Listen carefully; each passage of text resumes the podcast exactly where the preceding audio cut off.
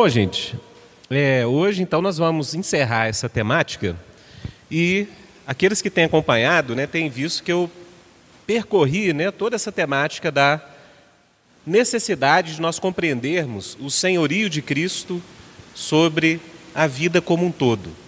Então, gente, eu comecei falando, e para a gente retomar a aula de hoje, é importante falar isso, que, via de regra, os cristãos têm muita dificuldade de associar a fé com a vida contemporânea, com a cultura, com a vida do trabalho, a vocação, os estudos.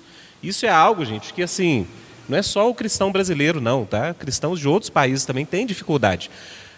Por quê? Né? A gente explicou um pouquinho porque o mundo se tornou muito distante daqueles princípios que orientavam a cultura. Então, desde o humanismo lá na Europa, a gente está falando de século 16, 17, ao mesmo tempo que a reforma protestante estava ocorrendo, né, tinha um movimento muito forte humanista. E isso, gente, hoje é basicamente o ar que a gente respira na cultura. Né?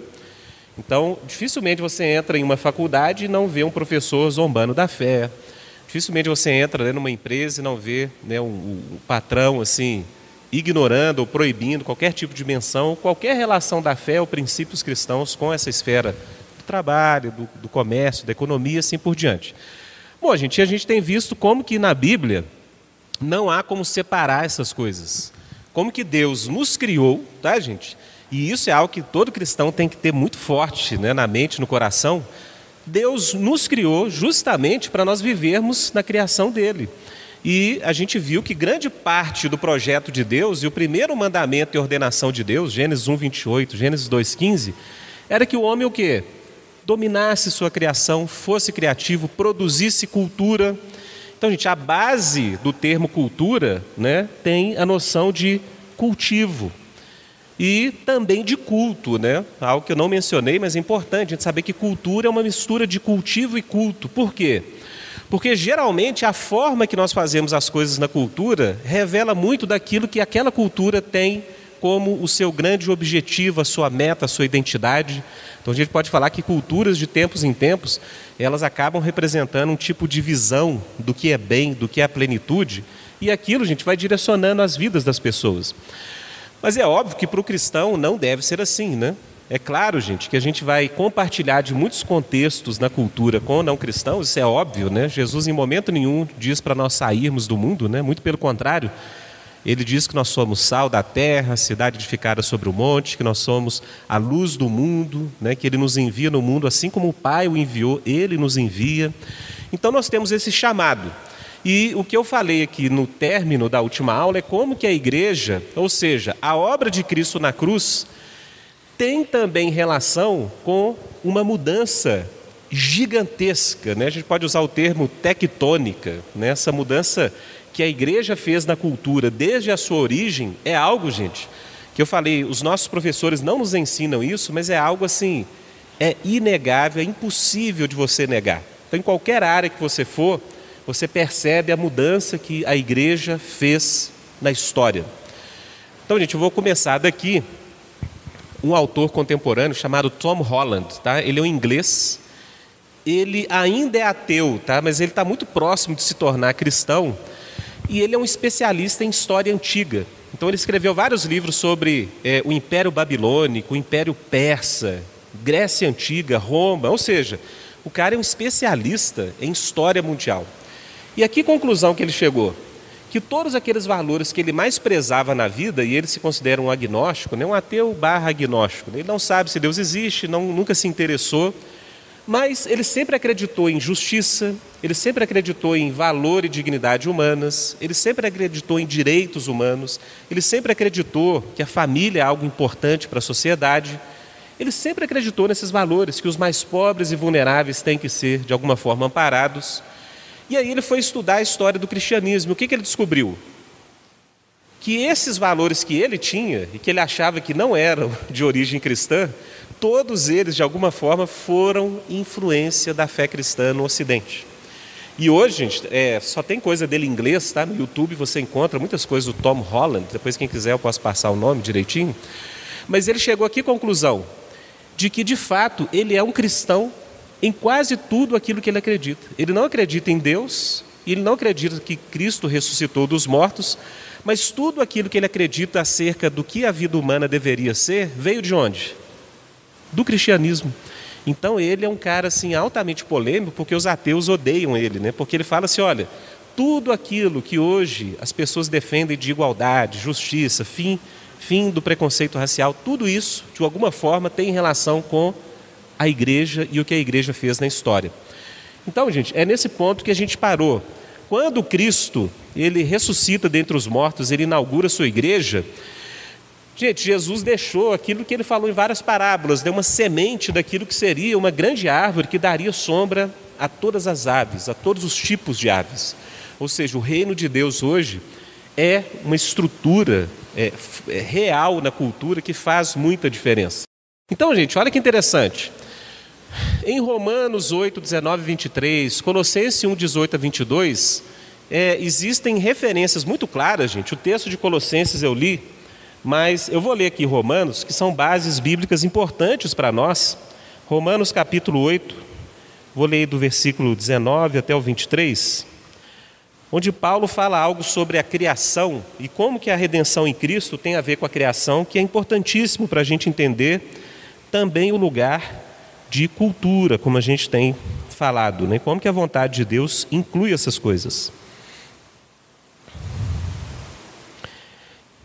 Então, gente, vou ler aqui, ó, Romanos capítulo 8, versículo 19 a 23.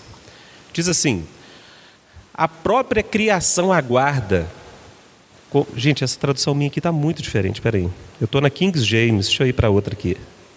Pronto, fui para Almeida, está mais próximo. Então vamos lá. Romanos 8, 19.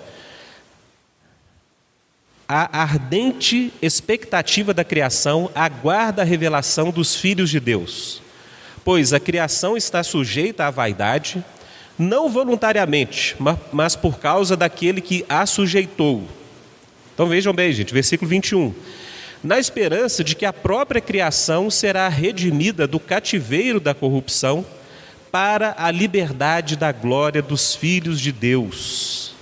Porque sabemos que toda a criação a um só tempo geme e suporta angústias até agora. E não somente ela, eu vou, vou até o, o vou até o 25. E não somente ela, mas também nós que temos as primícias do Espírito, igualmente gememos em nosso íntimo, aguardando a adoção de filhos, a redenção do nosso corpo porque na esperança fomos salvos. Ora, esperança que se vê não é esperança, pois o que vê, alguém vê como espera. Mas se esperamos o que não vemos, com paciência o aguardamos. Irmãos, então percebam o que, que Paulo está falando aqui, isso é muito importante. Que quando o homem caiu em pecado, a própria criação ficou sujeita à vaidade. Então, gente lembra quando eu falei da cultura após a queda? Torre de Babel, os projetos humanos né, de desafiar a Deus ao invés de servir a Deus com seus talentos, com suas habilidades. Então a vida humana se tornou autônoma e aquilo que era o homem exercer domínio sobre a criação, o que, que eu disse? Que o homem acabou por servir a criação. Em qual sentido? Ora, gente, qualquer não cristão hoje, via de regra, todo o projeto de vida dele está focalizado em quê? Emprego, trabalho, dinheiro, família, concordam? É isso, né? Quer ter uma boa casa, ele quer. Gente, agora o que, que, que Deus nos diz? Isso está longe de ser suficiente. Isso, gente, é um tipo de servidão. Por quê? Porque você colocou todo o projeto da sua vida, todos os seus anseios, em coisas, gente, que são somente relativas. São coisas boas que Deus deu? Sim, mas elas são relativas, elas não podem tomar o lugar que Deus deve ter na nossa vida, no nosso coração, no nosso horizonte. Então, gente, o que, que ocorre após a queda? A própria criação ela fica sujeita à vaidade na linguagem de Paulo. E Paulo diz, gente, que a própria criação aguarda a sua redenção.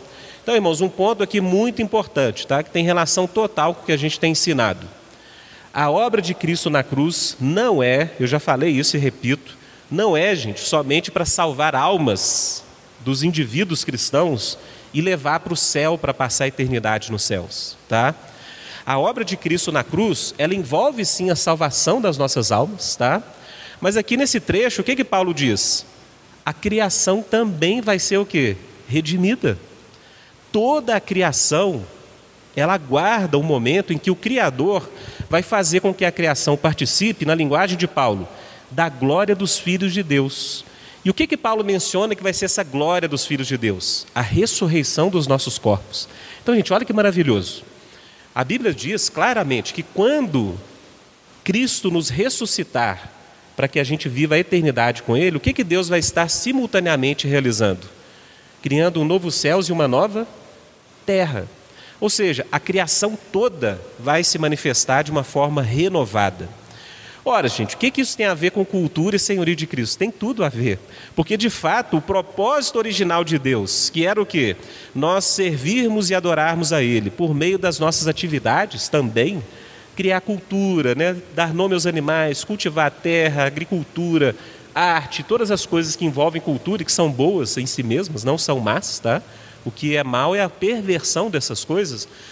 Então, gente, a Bíblia nos dá a entender que na eternidade a gente também de alguma forma vai ter relação com essas coisas. Então, eu lembro, gente, eu me converti num contexto assim, tinha cada figura, né? Tinha um sujeito lá que ele ia dando palestra de uma suposta visão que ele tinha dos céus, né? E vendia lá, na época era até disco, né? Disco vinil, estava começando o CD. E a visão dele do céu era o seguinte, gente, que ele viu os, os irmãos, eles ficavam com as mãos levantadas para o céu, em espírito, e ficavam cantando assim: Santo, Santo, Santo é o Senhor, Deus dos exércitos. Para sempre seja louvada a sua glória. E, gente, e isso era por toda a eternidade. Ou seja, a visão dele da glória e dos céus era como se fosse um culto de louvor e adoração eterno, se repetindo. E ele dizia que as pessoas não se cansavam daquilo, né, porque Deus alimentava elas. Gente, Deus pode fazer isso? Sim. Mas tudo leva a crer nas Escrituras, gente, que a eternidade que Deus tem para nós e que foi inaugurada em Cristo Jesus, inclui, irmãos, a nossa vida como um todo. A Bíblia diz, Apocalipse 21 e 22, novos céus e nova terra, nova Jerusalém vai descer dos céus, a glória das nações vai ser trazida à nova Jerusalém. E lá em Isaías 60, se você ler do versículo 1 a 11, Isaías fala dessa profecia, e a glória das nações inclui navios, inclui camelos, inclui cultura, inclui aquilo que as nações produziam, tudo isso vai glorificar novamente o Senhor, nosso Deus. Ora, gente, então a vida cristã, ela de forma alguma, ela se isenta, ela se afasta, se aliena das coisas da criação de Deus, tá? Da criação de Deus. Uma coisa que a gente deve lembrar, que eu falei no segundo ponto, pode passar. Ah, lá em Isaías eu falei daquilo ali, né? Pode passar o próximo slide. Uma coisa que eu falei, gente, é que é, por causa do pecado, tudo que é produzido em termos culturais é uma mistura de coisas boas e ruins. Gente, mas olha que ponto interessante essa citação aqui de um, um livro chamado Coisas da Terra. É um livro que eu recomendo, tá, gente? É um, um livro muito bom para quem quiser uma boa teologia sobre cultura, sobre criação. Um pouco disso que a gente tem feito aqui esses dias. E o que, que o, o Joy Higney ele nos lembra? Ele nos lembra o seguinte: Olha, a própria ceia do Senhor que Jesus instituiu, que é, gente, talvez em termos dos sacramentos, né, as ordenanças que Deus deixou, é a mais fundamental para a vida cristã, porque de fato a gente se alimenta de Cristo e a gente relembra do que Ele fez e a gente é, relembra também que a gente vai participar com Ele da ceia, né, quando Ele retornar. Ou seja, a ceia nos lembra do nosso passado e da ressurreição de Cristo e do nosso futuro. Quais são os elementos que Deus ordenou para compor a ceia? O pão e o vinho, que são produtos o quê? Culturais. Não é algo que estava lá na criação, a gente só pega. Não. Os elementos da ceia do Senhor são fruto de quê? Produção cultural. Ou seja, Deus inclui aquilo que os homens fazem, até mesmo para aquele sacramento ou ordenança, né? Que é o mais fundamental. Então vamos ler essa citação. A ceia do Senhor é uma lembrança regular de que a cultura humana pode ser um meio da graça e um convite divino. Afinal, participamos do pão e do vinho, não do trigo e uvas. Em outras palavras, Deus, ele media ou medeia a graça até nós através das coisas criadas que foram cultivadas e transformadas pelo esforço humano. Pão é trigo, mas transfigurado. Vinho é uva, mas glorificada. A criatividade humana e o trabalho mesclam-se com a matéria-prima da criação divina e então Deus estabelece o resultado como a refeição sacramental da igreja. E este sacramento especial testifica o potencial de toda atividade humana de comunicar a graça de Deus. Nossos esforços culturais são plenamente capazes de alargar nosso coração e nossa mente para conhecermos a Deus de modo mais completo. Ou seja, gente, traduzindo esse longo trecho, Deus ele inclui a produção cultural humana no seu propósito redentivo. Um exemplo muito próximo disso, gente, que eu sempre gosto de citar, Martinho Lutero, quando ele é, é, foi pioneiro né, para a reforma protestante, está falando de 1517, né, que ele pregou e afixou as 95 teses na porta da Catedral de Wittenberg, ele enfrentou, irmãos, muitos grupos distintos. Tinham aqueles que não queriam sair do catolicismo, né, que era um extremo, né, as pessoas queriam se manter no mesmo tipo de religião que naquele período estava altamente corrompida. No outro extremo, irmãos, tinham cristãos que são chamados né, a reforma radical. E eles eram chamados e representavam grupos anabatistas, né? E que tem algum tipo de relação com a igreja batista, tá, mas isso é uma história de centenas de anos depois. Os anabatistas, o que, que eles falavam? Que Deus nos salvou e de tal forma Ele quer que nós nos separemos do mundo que a gente não tem que se envolver com atividade cultural nenhuma. Então, gente, os anabatistas eram conhecidos por quererem viver vidas paralelas à cultura. Então, alguns formaram comunidades alternativas, eles viviam vidas alternativas, eles se negavam a participar de qualquer tipo de função pública. Então, por exemplo, se você tinha uma guerra, que era muito comum naquele período, né? Então, por exemplo, os, os reinos protestantes muitas vezes guerreavam contra os reinos que eram patrocinados pelo catolicismo romano. Então, gente, os anabatistas se recusavam a pegar em armas e a lutar por qualquer tipo de governo humano. Então Lutero, conversando com um desses anabatistas, que achavam que Deus não tinha relação nenhuma com a cultura, que ele só veio nos salvar para nos levar para o céu e que esse mundo jaz no maligno, no sentido que nós não temos o que fazer aqui nessa terra, ele perguntou para o anabatista o seguinte: falou, olha, você faz a oração do Pai Nosso? E o anabatista respondeu: faço. Então você pede seu Pai que está no céu o seu pão de cada dia, não pede? Fala assim: peço. E aí Lutero, né, sempre com muitas. É, muitos insights geniais, ele falou assim: e Deus te dá o pão? Falou assim: dá o pão, Deus nunca deixou faltar o pão. Tá, mas esse pão que você pede a Deus e que é Ele quem te dá, como que ele, qual é o processo para que ele chegue até a sua mesa? De forma assim, de forma de, de processo de produção mesmo. Veja bem, para o pão que Deus te dá chegar na sua mesa, alguém teve que arar a terra, preparar aquela terra, semear o trigo, regar aquela plantação, esperar o processo do trigo crescer, combater as ervas daninhas. Depois alguém teve que colher esse trigo, alguém debulhou o trigo, moeu esse trigo, levou para um lugar, né, que seria uma espécie de, de padaria. E aí você tem um padeiro que usou de toda a sua habilidade para quê? Para torrar aquele trigo, para fazer aquela farinha, para depois o quê? Assar o pão, criar o pão que vai para a sua mesa. E aí Lutero perguntou: é Deus que te dá o pão, não é? É Deus que me dá o pão. Mas veja quantas vocações, quantas pessoas, quantas distintas atividades estavam incluídas para você ter o pão na sua mesa. E Lutero ele ensinava isso de uma forma muito criativa. Ele dizia que todas as atividades na cultura, mesmo com o pecado, muitas delas, ou a maioria delas, ainda são boas para nós. Nós precisamos das pessoas com as suas vocações para que a gente tenha vida. Ou seja, Lutero dizia: Deus, por meio da cultura e dos ofícios, das vocações humanas, ele serve os homens, mas de uma forma oculta. É como se Deus estivesse usando uma máscara. Olha que interessante. Ou seja, Deus distribui talentos entre as pessoas, Deus faz com que a cultura humana divida né, os seus trabalhos e as suas tarefas, mas com isso, em última instância, quem que está sendo beneficiado? As pessoas, com o pão, com as atividades, que ele vai construir a casa e assim por diante. Então, gente, Deus, ele considera a cultura nesse processo também de redenção em Cristo Jesus.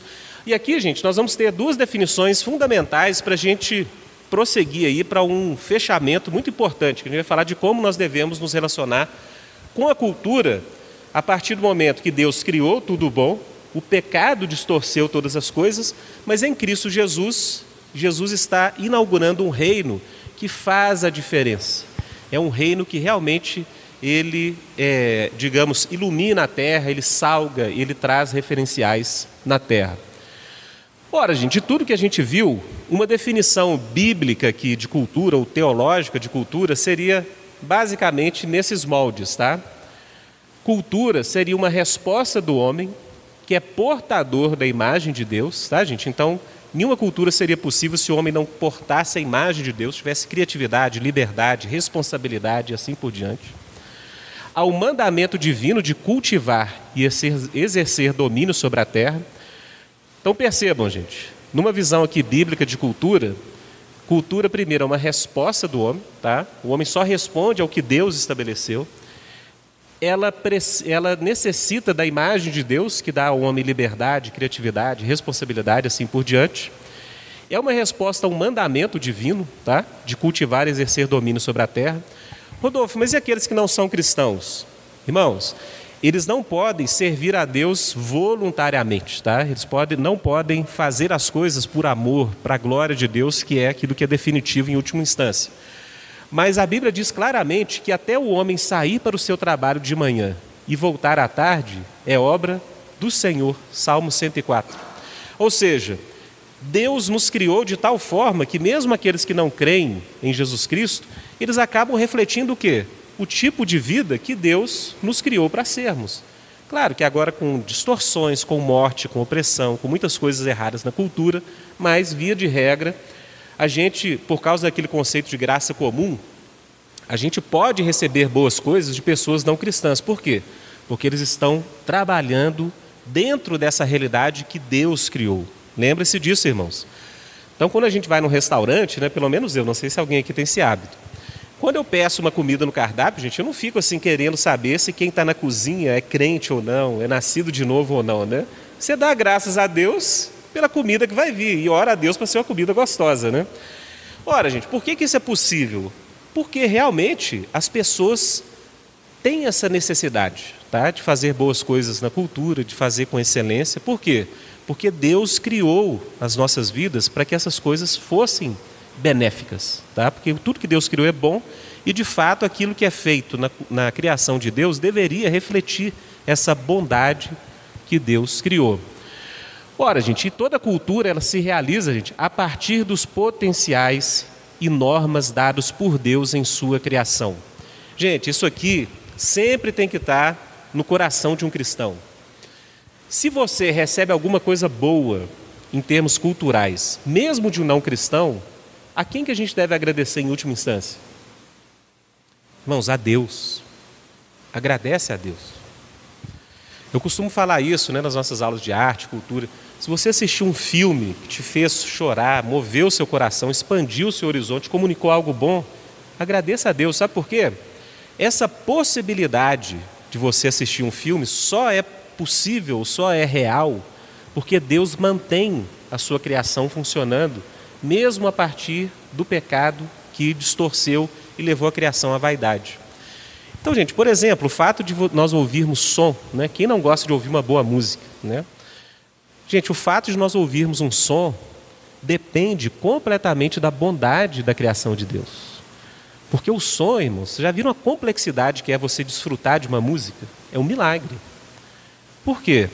Porque o som é uma vibração no ar e de repente a gente tem um aparelho auditivo altamente complexo que capta essas vibrações e transforma em sinais né, neurais que vão para o nosso cérebro e de repente no nosso cérebro né, essa, essa, essa química que Deus criou maravilhosa ela transforma aquelas vibrações no ar em música, em deleite.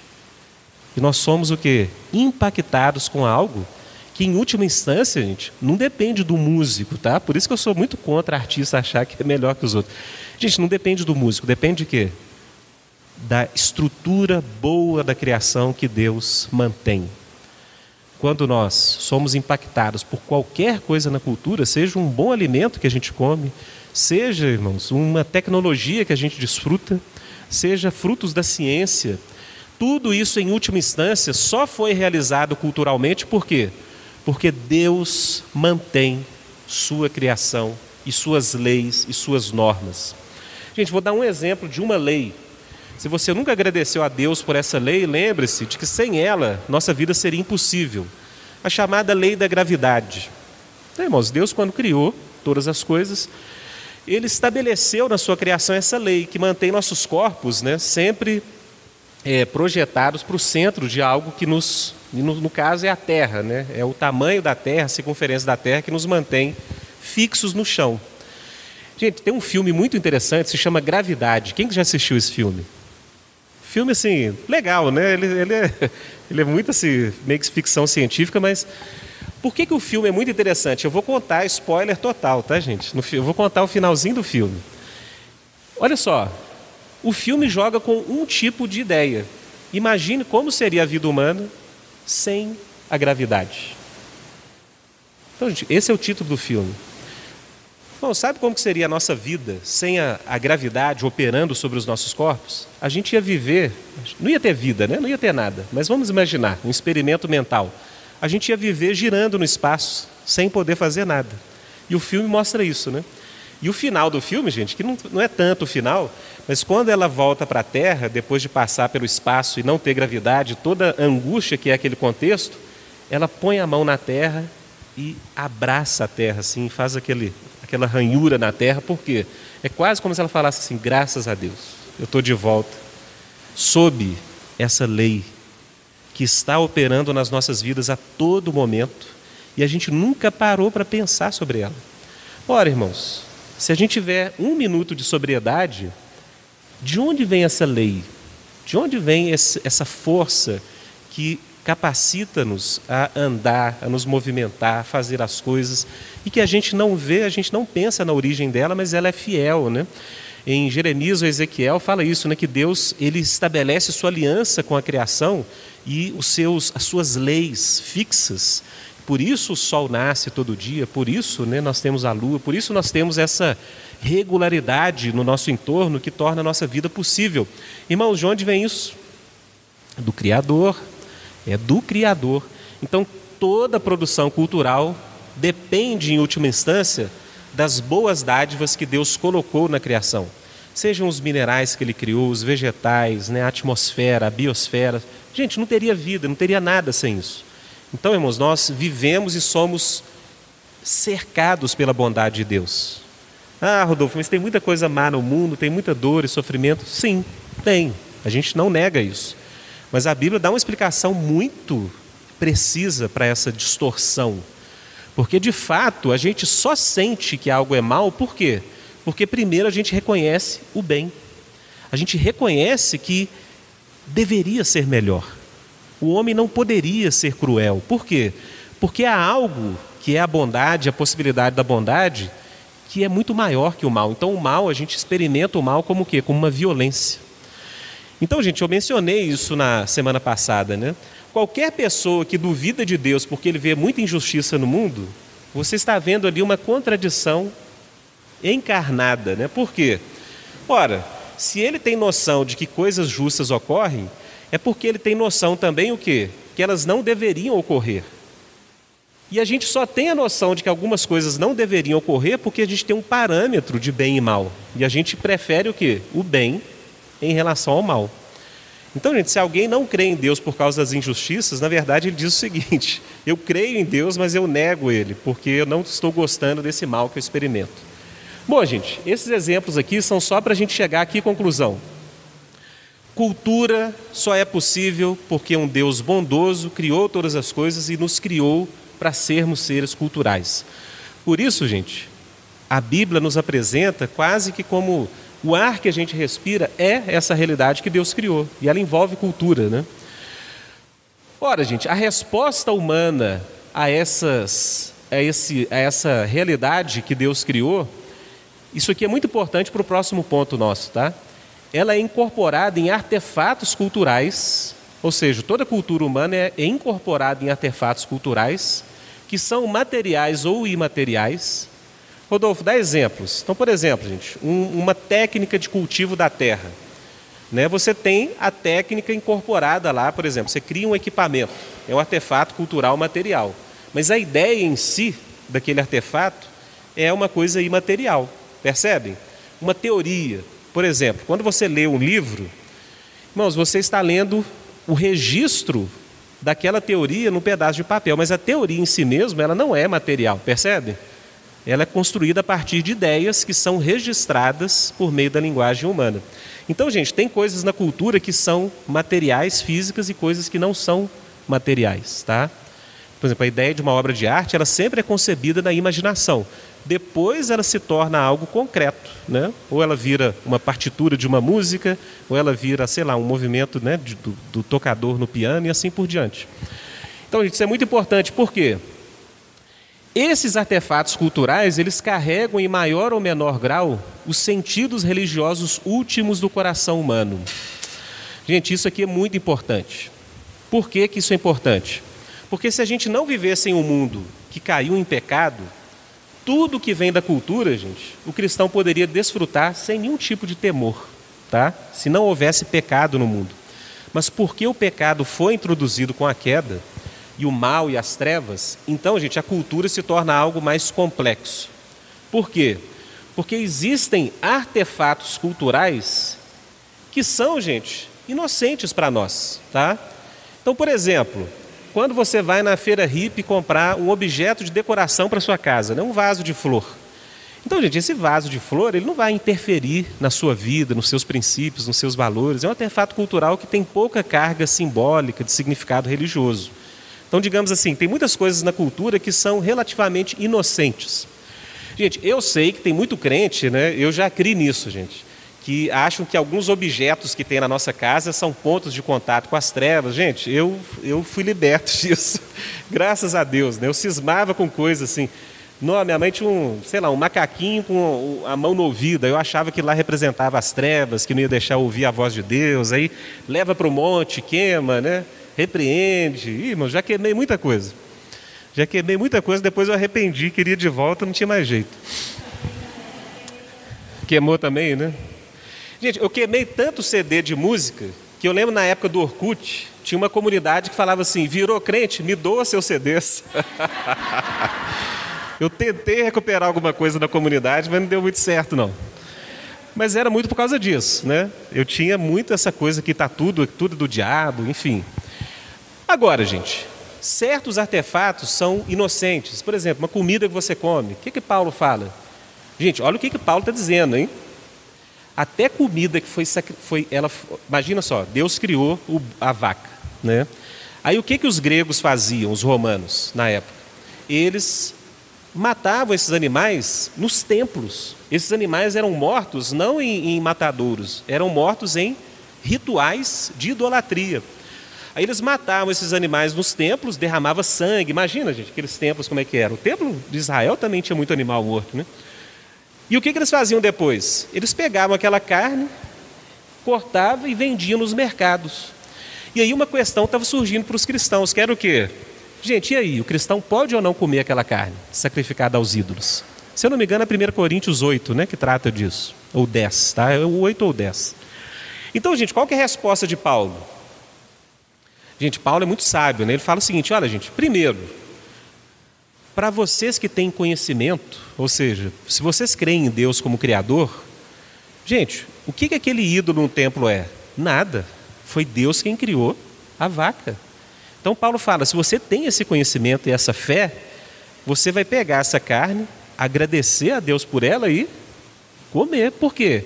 Quem criou aquela vaca foi Deus, não foi o ídolo, não. Aí o Paulo fala assim: o ídolo no mundo nada é. Tá? O ídolo é uma projeção humana, apesar de que Paulo fala que forças demoníacas usam o poder da idolatria, mas esse é em outro contexto. Agora, gente, olha que interessante, mas Paulo fala o seguinte: mas muitas pessoas não têm esse conhecimento. Ou seja, tem muitos cristãos que ainda não chegaram a essa convicção bíblica de que Deus é o criador de todas as coisas. Então eles acham assim que aquela vaca por ela ter passado por um templo idólatra, ela pertence a alguma outra entidade. E por isso o cristão deve evitar aquela carne. Paulo chama essas pessoas, gente, pessoas que são fracas na fé, tá? Pessoas que se escandalizam, que não têm esse tipo de liberdade cristã. Ora, gente, o que que Paulo fala? Qual que é o conselho que ele dá? Por causa do seu conhecimento, não faça tropeçar o seu irmão que ainda não tem esse conhecimento. Então, assim, na presença dele, não coma. Ou seja, não faça nada que faça o seu irmão tropeçar, porque a consciência dele ainda é o que? Fraca. Então, gente, o que Paulo está nos ensinando aqui, né, que tem tudo a ver com o que nós estamos falando, é o que? Ora, gente, grande parte das coisas que nós recebemos na nossa vida, elas, gente, é, são para serem recebidas com o quê? Com ações de graças e a gente receber aquilo como se vindo nas mãos do próprio Deus. Tá?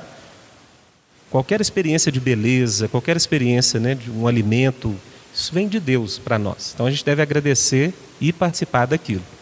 Então é isso que Paulo fala ali em relação a essa carne sacrificada aos ídolos. Agora, gente, olha que interessante. Alguns artefatos culturais, então tirando esse alimento ali na época grega, os próprios artefatos, eles já têm, digamos, na sua confecção, na sua composição, princípios que nos afetam e afetam nossa alma. Então vou dar um exemplo, gente. Um filme que a gente assiste. Nós somos ou não, de alguma forma, influenciados por um filme? Sim. Né? Então, gente, um filme já não é mais um artefato cultural inocente, né? que é só a gente dar graças e participar dele sem nenhum discernimento. Ora, gente, dependendo de quem produz um filme, pode ser comunicado naquela história princípios, tá? elementos sobre a existência, sobre a vida, sobre o sentido das coisas, que podem ser, gente, totalmente contrários à fé do cristão. Então, gente, é isso que eu estou falando aqui, de que artefatos culturais, eles têm, em menor ou maior grau, sentidos religiosos do coração humano. Então, eu vou dar um exemplo, gente. Tem um, um são dois diretores né, é, norte-americanos chamados Irmãos Coen. Não sei se alguém aqui já, já assistiu os filmes deles. Irmãos Coen. Eles são, gente, é, nihilistas, tá? O que, que seriam isso? Esse tipo de pessoa. Eles, eles não creem que exista bem e mal. Ou seja, para o nihilista, tudo na vida é um acaso. Né? O Nietzsche é um filósofo que inspirou os irmãos Coen. E que, na verdade, gente, em última instância, tudo é um confronto de poder que não tem o menor sentido. A história não caminha para um destino, não existe bem e mal, não há justiça e injustiça. O que existe é a nossa vontade de realizar as coisas, né? o que o Nietzsche chamou de vontade de poder. Olha que interessante, gente. Os filmes desses irmãos Coen, eles comunicam essas ideias. Então, muitos filmes deles, se você não tiver discernimento, você termina o filme, você vai ficar o quê? Com o coração apertado. Por quê? Fala assim, gente, se a vida foi isso aí, digamos assim, nada tem sentido. Então, um filme mais famoso que eles fizeram, é Onde os Fracos Não Têm Vez. Alguém assistiu esse filme? Onde os Fracos Não Têm Vez? Não sei se vocês lembram, gente, da narrativa do filme. Eu não vou contar o fim, não, tá? Mas o, o princípio, assim, que permeia o filme é... É o que o título fala, né? Os fracos, as pessoas que não têm força, aqueles que não têm é, é, capacidade de enfrentar a violência, né? ele fala do conflito do, tráfico de drogas ali entre os Estados Unidos e o México, não tem vez, gente. E, e os fortes vão prevalecer mesmo. A vida é assim. Não existe bem e mal, certo e errado. Você tem que aceitar que as coisas são assim. Então, por que, que eu estou dando esses exemplos? Para falar o seguinte: quando nós lidamos com a cultura, nós temos que ter discernimento do que, que a gente está trazendo para a nossa vida. Porque quando eu começo a falar desse tema, tem muito cristão que acha o seguinte: então o Rodolfo está falando que o crente pode fazer tudo. Não é isso, tá? Pelo contrário, gente, o que eu estou ensinando aqui é uma visão muito mais responsável do que você dizer só que não pode tudo ou que pode tudo, que geralmente é o caminho que muitas igrejas tomam, né? Então muitas igrejas falam assim, ah, não pode fazer nada. Então o cristão não ouve música, não assiste filme, não lê livro, não vai estudar, fica lá tentando evitar contato com a vida a vida inteira e passam as oportunidades. Gente, quantas pessoas eu já não encontrei nesses anos aí de ministério falando desses temas, que depois chegou para mim e falou assim: Rodolfo, cara, eu tenho um arrependimento tão grande, cara, eu perdi anos e anos da minha vida porque eu fui ensinado que Deus não tinha propósito nenhum nessas coisas. Então, se eu não fui estudar, não fui é, tentar um tipo de atuação cultural, não, não, eu não cresci como pessoa. Por quê? Porque me ensinaram que Deus não tem nada com isso, que Deus não gosta dessas coisas, que Deus não quer que a gente se envolva. Então, gente, ia ser um extremo, né? Você falar que nada pode, que o cristão não tem que fazer nada nesse mundo, que Jesus não se interessa com nada e assim por diante. Qual que é o outro extremo? E eu vou falar disso melhor na próxima parte aqui da aula. O outro extremo é dizer que pode tudo. São os crentes mais liberais, né? Não, assim, não, então é balada, né? É bebida é de forma irrestrita, é, é, o crente né, que não, não tem nenhum tipo de temor de Deus nas coisas que faz e acha que tudo é válido, né, que tudo pode porque ele é livre em Jesus. Gente, lê do engano. Né? A, gente, a nossa liberdade em Cristo, ela envolve dizer não para várias coisas. Várias coisas. Né? Inclusive, a gente é, só é livre porque a gente pode fazer isso. A gente pode dizer não para várias coisas. Quem não diz não para nada, gente, não é livre. Ele acha que é livre, mas não é livre. Então, gente, vamos continuar aqui. Esse ponto vai ser importante para próximo, para a próxima reflexão. Então, gente, vamos para o intervalo agora e a gente retoma daqui a uns 10 minutinhos, tá? 8 e 13 por aí a gente retoma. E eu queria, assim, nessa última parte, falar sobre as nossas relações possíveis com a cultura hoje, que seria um pouco de aplicação daquilo que a gente viu nesses é, três dias, né, até agora aplicações mais práticas. Então, gente, um primeiro princípio que eu vou utilizar é este, tá? Que está ali em Hebreus, capítulo 5, 13 a 14, que é Irmãos, não dá para falar tudo pode, não dá para falar que nada pode. O que, que a gente tem que ter enquanto cristãos? Discernimento. A nossa atuação, a nossa relação com a cultura tem que ser o quê? Discernidora, tem que ser madura, né? A gente tem que ter maturidade e reconhecer o que pode, o que não pode, o que a gente deve se envolver, não se envolver e assim por diante. Então, gente, esse princípio aí ele é riquíssimo, né? Porque ele diz sobre isso, sobre a maturidade cristã. Ora, todo aquele que se alimenta de leite é inexperiente na palavra da justiça, porque é criança. Mas o alimento sólido é para os adultos, para aqueles que, olha que interessante, gente, que, que o autor de Hebreus fala que é um, um sinal de maturidade cristã para aqueles que, pela prática, têm as suas faculdades exercitadas para discernir não somente o bem, mas também o mal. Então, gente, algo que vem com a maturidade cristã é essa capacidade de discernir coisas boas e coisas más, tá? Então, gente, o que, que o autor de Hebreus fala? Que o inexperiente ele precisa de leite, né? Então, muito desse, desse ensino cristão muito comum de não pode, é pecado, não pode, não faz isso, não ouve música, não assiste, não, não lê livro de fulano de tal, né? Isso aí, gente, é leite, né? Para pessoas que ainda não têm capacidade de discernir. E quem tem capacidade de discernir se torna responsável, concordo? Que você sabe o que é bom e ruim. Então você vai agir a partir desse discernimento.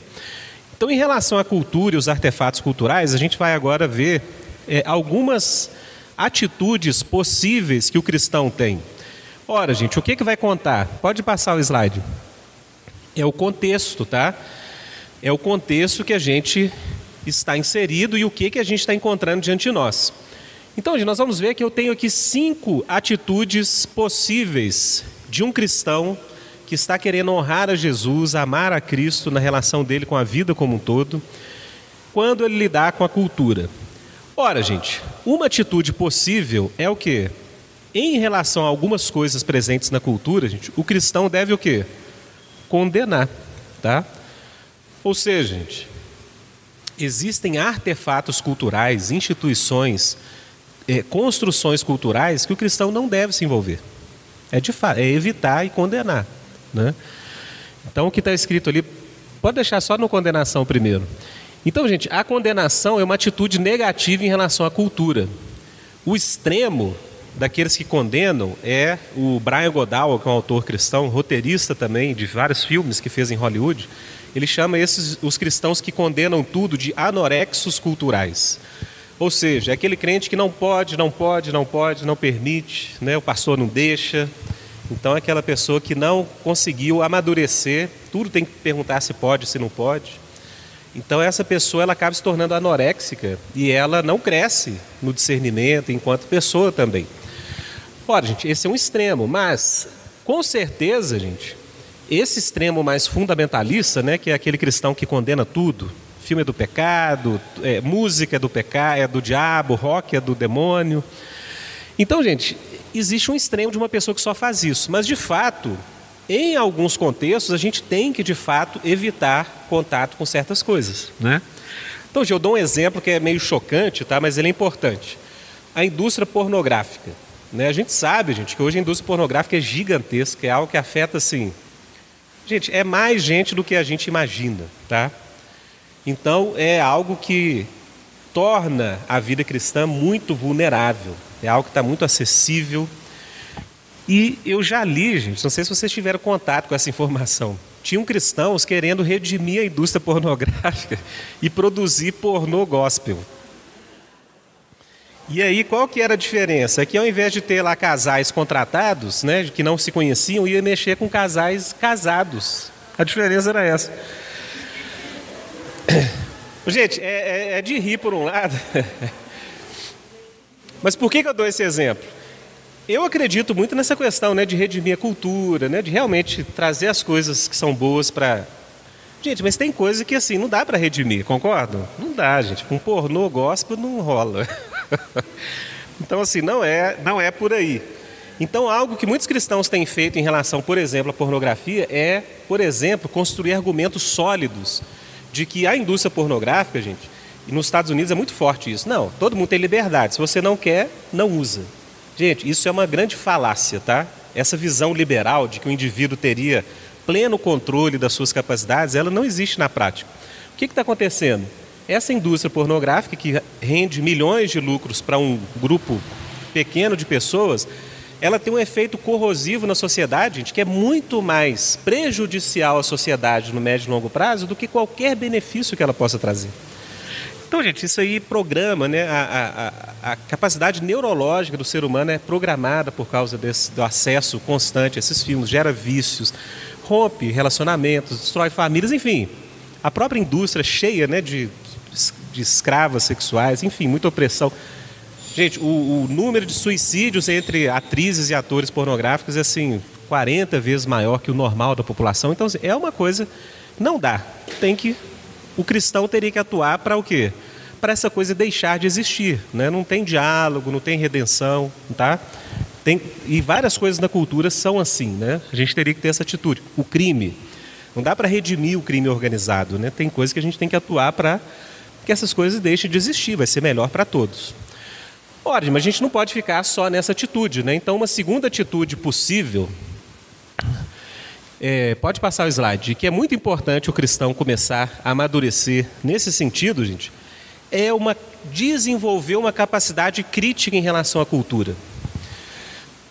Gente, já passou da, da hora dos cristãos só falarem mal de tudo, né? É do diabo, não pode, é do diabo. Não, gente, os cristãos eles têm que construir uma capacidade de crítica, de perceber a cultura, de ler a cultura e de apontar aquilo que está errado, aquilo que é positivo e saber discernir, gerar uma. A gente costuma falar no contexto do Labri, né? É desenvolver realmente uma mente cristã, né? Ora, gente, um, um, um auxílio muito grande para isso é a própria tradição de cosmovisão cristã, né? Vocês tiveram aulas aqui só de cosmovisão cristã. Essas aulas de cultura que eu estou dando, gente, tem muito de cosmovisão cristã também, né? Não dá para falar de cultura sem tocar isso. Então, gente, por exemplo, filmes, né? Uma coisa é você assistir um filme sem nenhum tipo de filtro de uma visão de mundo cristã na sua mente. Aí você fica meio que vulnerável àquelas mensagens, né? Aí, e filme, gente, é muito sutil, né? Então tá lá aquele, o filme mostra aquele casal naquela rotina, né? O cara já nem valoriza a mulher, aí aparece o galanzão, né? A aventura, o romance. Aí o filme mostra o quê? Os dois, ela trai o esposo, aí eles vivem felizes para sempre. Não, gente, o filme não mostra que geralmente aquela atitude do rompimento de uma relação, mesmo que não estava lá mil maravilhas, a tendência vai ser o quê? Aqueles mesmos problemas que eles tiveram vai acontecer também. Agora, gente, o filme ele mostra só uma fatia da realidade. Então, gente, veja bem. Imagina, você está num relacionamento extremamente tenso, com vários problemas, e aí você vai ler, né, por exemplo, não filmes, livros, 50 tons de cinza. Né? Tem, tem muito crente que leu muito esses livros. São livros, gente, que passam uma mensagem altamente, digamos, é, prejudicial para uma imaginação moral de um cristão. Então, assim, são coisas. Por que, que eu estou falando isso? Se você não tiver uma capacidade crítica de identificar o que está por trás daquelas propostas, né? Eu dou exemplo de filmes, gente, mas aqui pode ser música também, pode ser teorias, né? Às vezes, é, no ambiente que você está estudando, você está sendo exposto a algum tipo de pensamento que desafia a sua fé. E se você não tiver uma capacidade crítica de discernimento, você pode o quê? Acabar cedendo para aqueles tipos de princípios. Então, gente, é muito bom para o cristão ele desenvolver essa capacidade crítica, sabe? Você, por exemplo, assistir um filme de um irmão Coen e tá, curtiu o filme, não é ficar também analisando o filme todo. Curte o filme, mas aquilo funciona já como um filtro. Aquela tarefa que você teve de estudar teologia, cosmovisão cristã, visão de mundo, saber discernir né, o que está por trás dos movimentos culturais, já vai te dar uma possibilidade de fazer o quê? Uma leitura e você ficar mais imune às influências desses artefatos. Deu para pegar isso, gente? Ou seja, gente, antes de só criticar, o cristão tem que começar a ter a capacidade de fazer leitura da cultura, discernir, ter essa capacidade crítica. Uma mente cristã é fundamental. Próximo ponto. Ora, gente, uma outra atitude possível do cristão com a cultura, e que todos nós já temos ela, tá? Por mais que você não tenha ouvido falar, é desfrutar. Porque o que, eu estou falando aqui desde o início? Que as coisas boas que existem em termos culturais, quem que é a origem última delas? É Deus. Então, a gente tem um trecho, se eu não me engano, é 1 Timóteo 4, de 1 a 6, que Paulo fala de alguns mestres que estavam impedindo os, os, cristãos de participarem de alimentos saborosos, em algumas traduções são é, é, manjares, e de se casarem. Por quê? Porque o casamento envolve intimidade sexual, né? essa coisa do prazer sexual, e muitos cristãos estão achando que isso era prazer pecaminoso. Gente, Paulo é muito direto, tá? Como que ele ataca essa doutrina? Ele chama essas doutrinas de doutrinas de demônios, tá? de homens que têm a mente e a consciência cauterizada. E o que, que Paulo fala, gente? Que eles impedem a participação em alimentos e coisas que Deus criou para serem recebidos pelos seus filhos, pelos santos. E aí Paulo fala assim: porque tudo que Deus criou é bom, e nada há de ser rejeitado se for recebido com ações de graças, porque essas coisas, por meio das ações de graça, elas são purificadas e santificadas. Em que sentido que Paulo está falando isso, gente?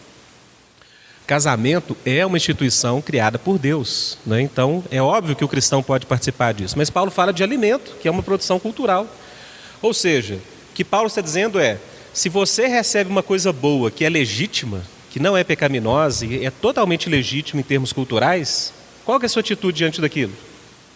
Desfrutar daquilo. Irmão, desfrutar. E saber e reconhecer que aquilo em última instância vem de quem? De Deus. E Paulo fala, essas coisas têm que ser recebidas com ações de graças, irmãos. Quando você vai naquele churrasco, né, você que ainda não é vegetariano ou vegano, né, que muita gente está virando, você que gosta de um churrasco, você vai e participa daquelas coisas, lembre, irmãos, aquilo não é só lazer na sua vida, é parte do, do que Deus tem para a nossa vida. Deus está ali também dando aquelas coisas. Então, o que Paulo nos ensina, a Bíblia nos ensina, é que a gente deve a todo momento reconhecer a glória de Deus nessas coisas, porque isso vem dele. Por isso que a vontade de Deus em nós, para nós em Cristo Jesus, é que nós abundemos em ações de graças e reconheçamos a glória de Deus.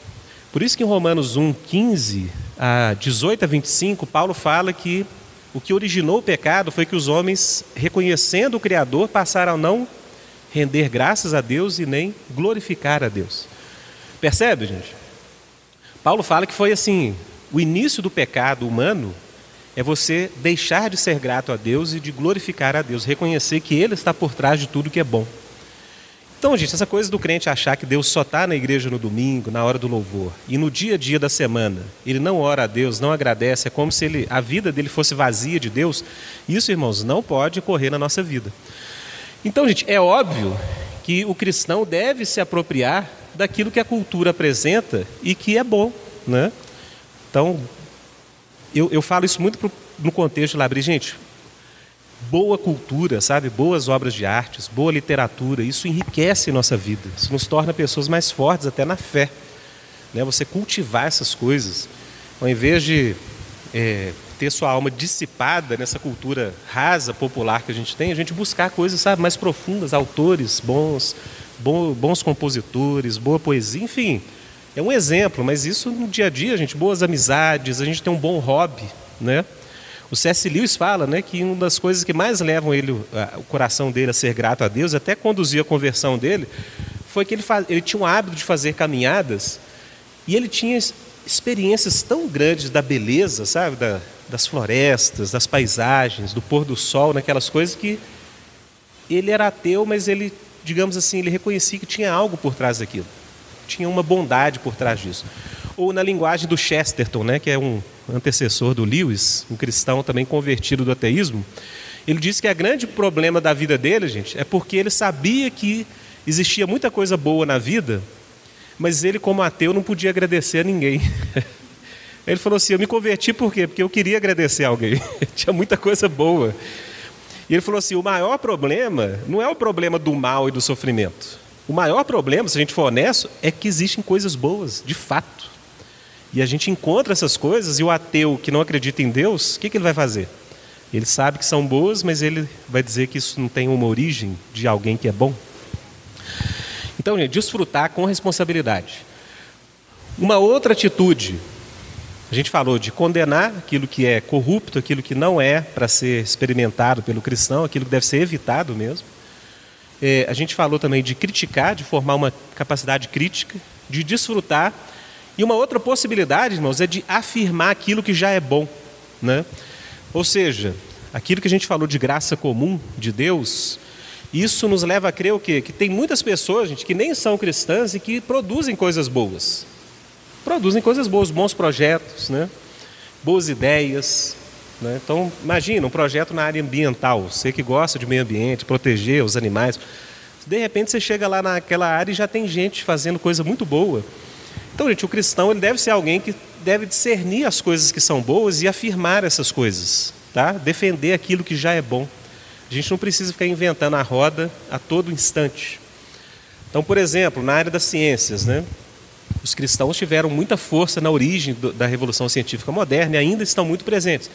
Gente, mas tem muito não cristão que produz boas teorias, né? Então a gente pode usar essas teorias, afirmá-las. Né? A gente pode é, unir forças, muitas vezes com não cristãos que estão fazendo coisas boas. Por que não? Né? A gente muitas vezes quer fazer tudo sozinho, porque a gente não se mistura. Mas se Deus já está fazendo alguma coisa por meio de alguém, a gente pode ir lá, né?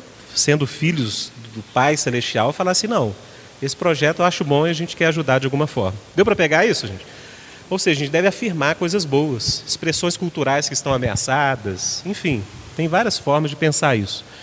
Gente, uma última é, relação possível com a cultura que eu vou trazer aqui é de criar cultura. E esse ponto, gente, quando eu descobri isso, quando eu fui pensar sobre a minha vida mesmo enquanto é, cristão nessa área de ensino, educação, dando aulas, isso revolucionou minha forma de pensar, porque tem um autor específico que se chama Andy Crouch, vou trazer uma citação dele depois. Ele faz muita menção disso. Ele fala o seguinte: olha, gente, cristãos têm que de alguma forma colaborar para que as culturas se modifiquem, se tornem melhores, mais dignas, né, que reflitam mais os valores do reino de Deus. Agora, gente, como que a gente vai fazer isso? Só criticando, condenando tudo, dizendo que é do diabo? Não. E ele é um estudioso da área da cultura, ele chegou aqui à conclusão. Gente, cultura, elas geralmente se modificam quando novos artefatos culturais são criados e são introduzidos na cultura, e aí as pessoas vão mudando a forma delas imaginarem a vida e se relacionarem com a cultura. Por quê? Porque algumas pessoas criaram culturas melhores. Deu para pegar isso, gente? Ou seja, se você, enquanto cristão, não estiver disposto a contribuir com algo que vai ser positivo para a cultura humana, dificilmente, gente, é possível a gente falar de redimir cultura, transformar a cultura, tá? Então vou dar um exemplo. Encontrei um, um, um, um jovem, né? Devia ter lá seus 40 anos, mas. E o rapaz, todo empolgado, uma vez em Curitiba, ele falou o seguinte: Olha, Rodolfo, a gente está com um projeto de redimir a academia brasileira. Então a gente quer transformar as universidades, trazer o evangelho de alguma forma para ter relação com as teorias. E a gente está com um projeto de, em 30 anos, fazer algo relevante no Brasil nesses termos. Mas a minha pergunta foi, tá, mas o que, que vocês já estão fazendo? Já tem gente lá fazendo doutorado, sendo professor, construindo teorias? Ele falou, não, não tem ninguém. A gente está no momento estudando os livros de uma autora aí, lá na missão. Ele é de uma missão específica. E aí eu fiz essa observação para ele. Falei, falei, meu amigo, não dá, cara. Cristãos nunca vão mudar uma realidade se eles não estiverem lá produzindo algo. Percebe? Se envolvendo, colaborando, construindo. E é possível é possível. Né? Vou dar um exemplo recente. Um jovem norte-americano foi estudar é, área de química, depois ele migrou para medicina, com muita relação com a química, né, bioquímica.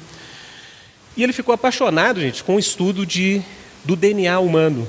Ele começou a ficar apaixonado por isso e ele começou a pesquisar um tipo de doença muito comum, eu esqueci o nome, tá? Cistoses.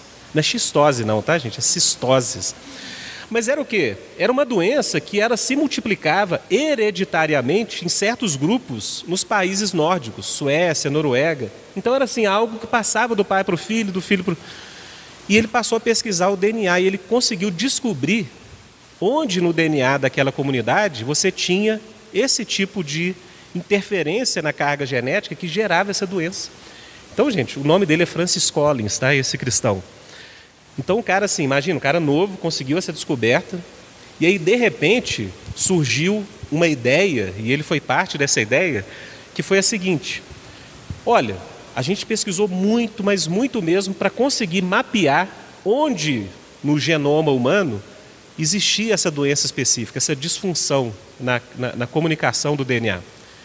Por que, que a gente não faz um projeto para mapear todo o genoma humano? Porque a gente vai poder auxiliar milhões e milhões de vidas.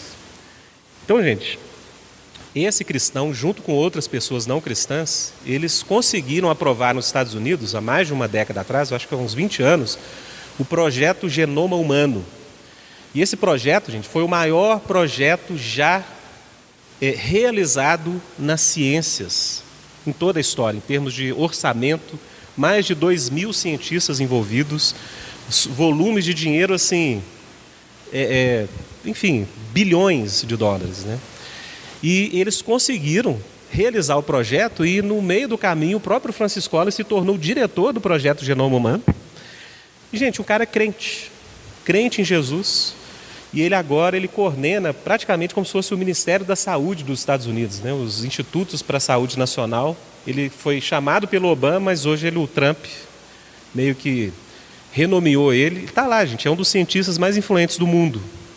Mas olha que interessante, ele conseguiu revolucionar uma área de produção cultural científica, a partir da fé, do, do amor que ele tinha a Deus, porque ele viu que Deus tinha esse projeto de usar a ciência para benefício das pessoas.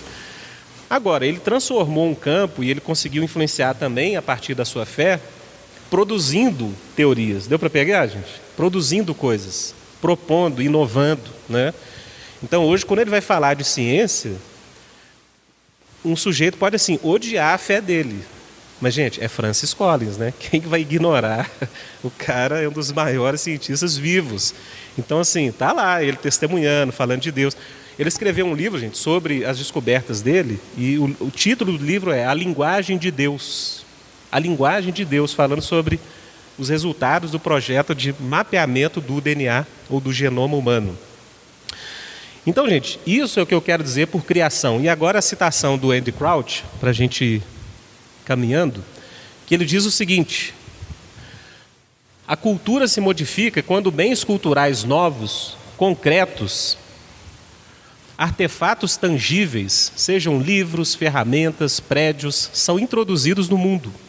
A cultura se modifica quando as pessoas fazem mais e melhores culturas remodelando a forma como as pessoas imaginam e experimentam seu mundo. nós buscamos a transformação de toda a cultura, mas a forma como fazemos isso é, de fato, por meio de fazer mais cultura. Ora, gente, algo que eu tenho falado esses dias aqui com vocês e que eu tenho afirmado e repetido é que cristãos, via de regra, eles passam ao quê? A achar que não tem nada para fazer nesse mundo, né? na criação.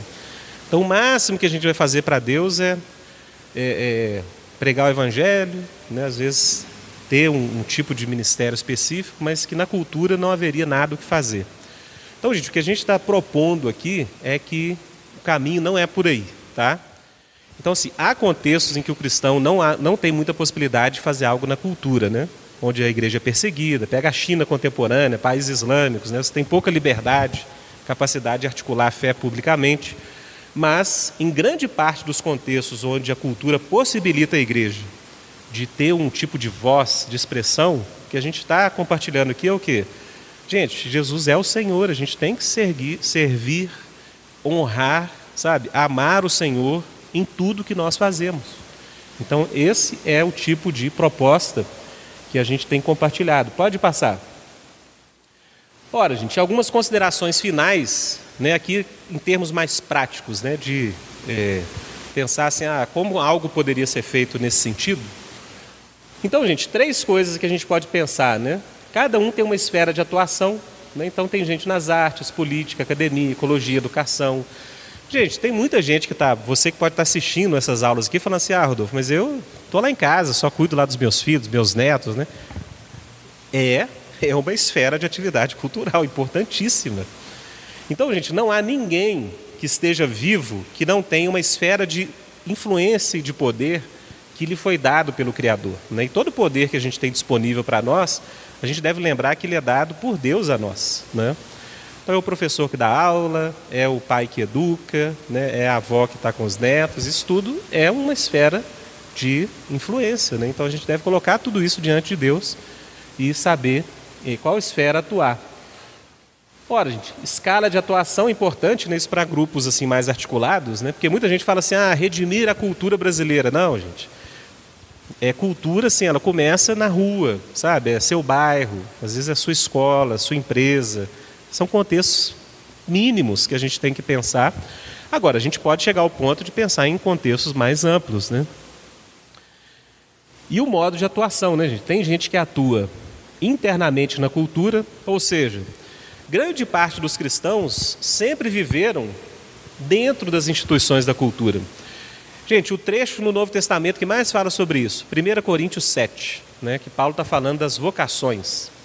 E sabe o que, que Paulo fala, gente? Paulo fala o seguinte: olha, ninguém abandone a vocação em que foi chamado. Por quê? Porque tinha muitos cristãos que se convertiam e queriam largar tudo e virar apóstolo, missionário, né? ficar igual Paulo, indo de cidade em cidade. Paulo fala assim, gente, não, a maioria de nós cristãos é o quê? É permanecer onde a gente estava. É, é de lá que Deus vai começar a fazer a diferença. Gente, Paulo era tão radical nisso que hoje tem essa discussão toda né, sobre a escravidão, que o cristianismo apoiou ou não a, a escravidão, a instituição do racismo. E muita gente é, critica Paulo, né? porque Paulo falava o quê? Olha, se Deus te chamou sendo servo, ou seja, se você serve alguém, que é uma, uma forma de presença na cultura bem, digamos, é, indigna até, Paulo fala assim: olha, sirva agora não ao seu senhor terreno, mas sirva como se você estivesse servindo a Jesus Cristo sabendo que ele é o seu senhor. Mas Paulo falava para o senhor desse escravo também, desse servo, né? O que? Lembra que agora você não é mais senhor dele, você tem um senhor no céu, você tem que prestar conta ao seu senhor no céu. Gente, sabe o que, que Paulo está dizendo para essas pessoas? O seguinte: Jesus vai fazer diferença onde você está. É a partir de onde você está, Jesus vai fazer toda a diferença. Então você não trabalha mais para homens somente, você trabalha para Deus. Então Paulo fala: se você pode ser livre né, para os servos, aproveita a oportunidade. Mas lembra que não é a sua liberdade que vai te fazer pleno. Você pode honrar a Deus até mesmo em situações como essa. Então, gente, isso é muito importante, né? Porque a gente começa a perceber que a maioria dos cristãos, gente, atua dentro de empresas, né? Na, na, no, no, âmbito do lar, né? às vezes no contexto da igreja local, né? o empregado ou não nesse contexto. Agora, gente, alguns cristãos atuam também o que a gente chama de são ministérios mais contraculturais. Ou seja, sabe aquela pessoa que fala assim: ah, eu quero ser missionário de tempo integral? Isso é muito comum, né? Ah, eu quero servir a Deus de tempo integral. O que essa pessoa está falando geralmente é isso. Sabe por quê, irmãos? Porque todo cristão é chamado a servir a Deus de tempo integral. Todos.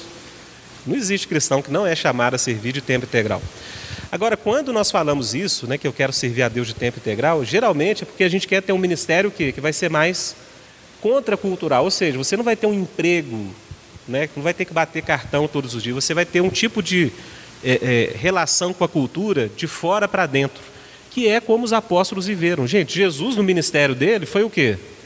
Contracultural. Jesus não tinha um emprego fixo e ele pregou o evangelho lá na carpintaria. Não. Jesus abandonou né, aquele aquela vida que ele tinha é, inserida em certas instituições da sociedade, que o povo conhecia ele. Gente, esse não é filho de José, é o carpinteiro. E Jesus foi para um ministério que permeava as instituições culturais e ministrava para elas de, de fora para dentro. Paulo era assim, né? então Paulo vivia, Paulo fazia tenda, mas qual que era a missão dele? Era fundar a igreja. Paulo era, digamos, isso que a gente chama de missionário de tempo integral, né?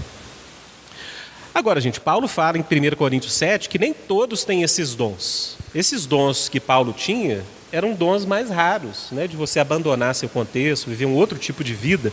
Mas a maioria dos cristãos, gente, lembra-se disso. Deus quer que a gente continue nos contextos em que a gente foi chamado, que a gente foi encontrado pelo Evangelho. Deu para pegar esse ponto, gente? Então, isso é, são modos distintos de atuação, mas todos, de alguma forma, têm uma relação com cultura também. Pode passar. Ora, gente, disso que a gente falou, uma imagem que a gente pode traçar, e isso aqui a gente tira muito de Kuyper, né, Abraham Kuyper e Hermann Doiver, alguns cristãos que pensaram sobre isso. Então veja bem, gente, Cristo é o Senhor de tudo. Ora, Cristo é o Senhor da dimensão da vida que lida com a fé. Então, gente, igreja local, as ordenanças que Deus estabeleceu, os oficiais, o cristão tem que ter relação com isso. Todo cristão tem uma relação com o contexto da igreja local. Agora, gente, qual que é o erro de muitos cristãos? Que eles sempre acharam que Jesus só tinha relação com essa instância da vida, né, que é o contexto da igreja local. Ou seja, onde que eu vou servir a Deus? No contexto da igreja local, é lá que eu sirvo a Deus. Só que, gente, a igreja, lembre-se, o Novo Testamento fala muito claramente sobre isso.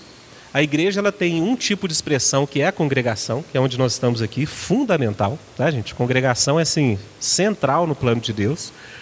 Agora, gente, a igreja, ela permanece quando a gente vai para as nossas casas. Então a igreja ela congrega e ela é dispersa também. Então a igreja é esse movimento constante de congregar e de dispersar.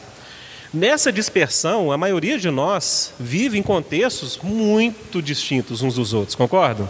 Então, a gente tem alguns que vão ser empresários, né? um vai ser mexer na área de é, construção civil, o outro vai trabalhar numa indústria, o outro é professor, mas todos são servos de Cristo. Então, do que a gente tem falado aqui, gente, se Jesus é o Senhor sobre todas as coisas, então, gente, cada cristão ele tem que discernir de alguma forma o que que refletiria a vontade de Cristo na sua área vocacional, onde você está atuando. E é óbvio, gente, que fazer, digamos assim, Servir a Cristo como um artista é diferente de servir a Cristo como um empresário, que é diferente de servir a Cristo como um pai, de uma mãe que está cuidando somente dos filhos.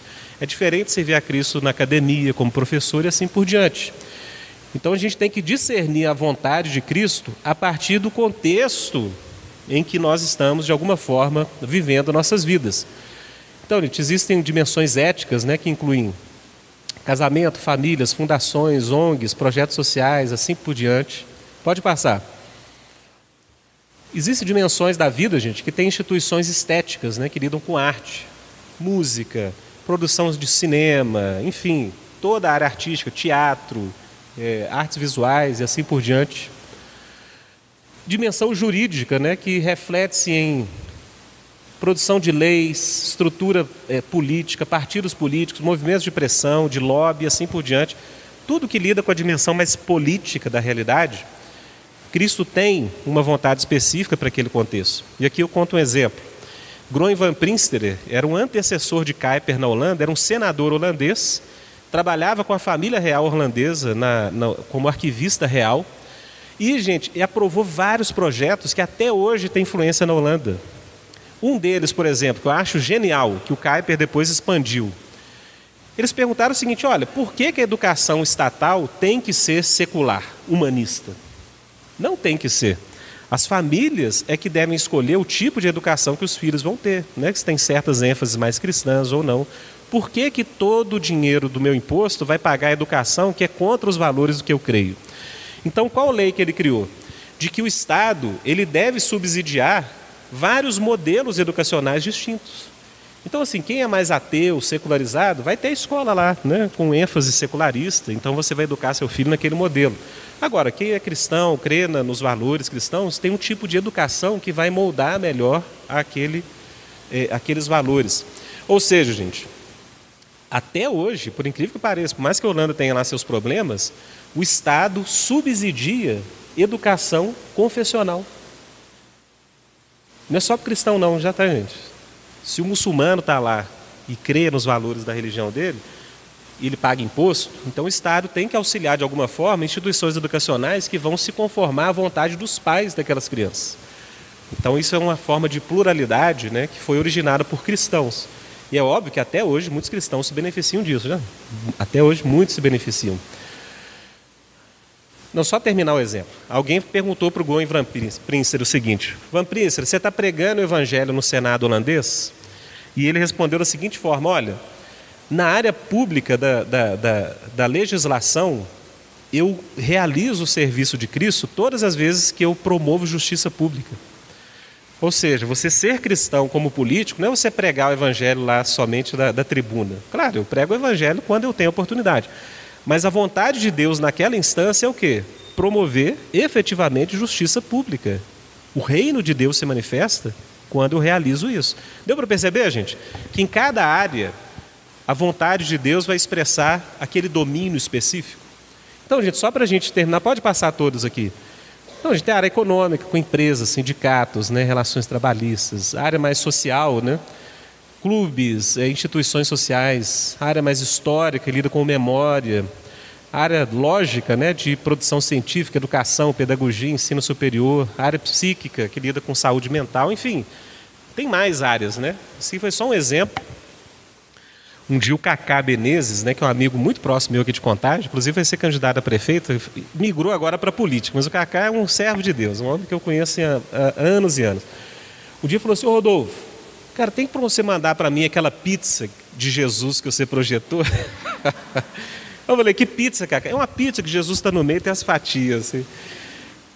Então, a gente está aí, a pizza de Jesus, né? Mas, de fato, isso aqui é só uma forma de demonstrar o quê? Que a vida em Cristo Jesus permanece é, depois que a gente congregou. A gente está vivendo na criação de Deus, diante de Deus, para a glória dele.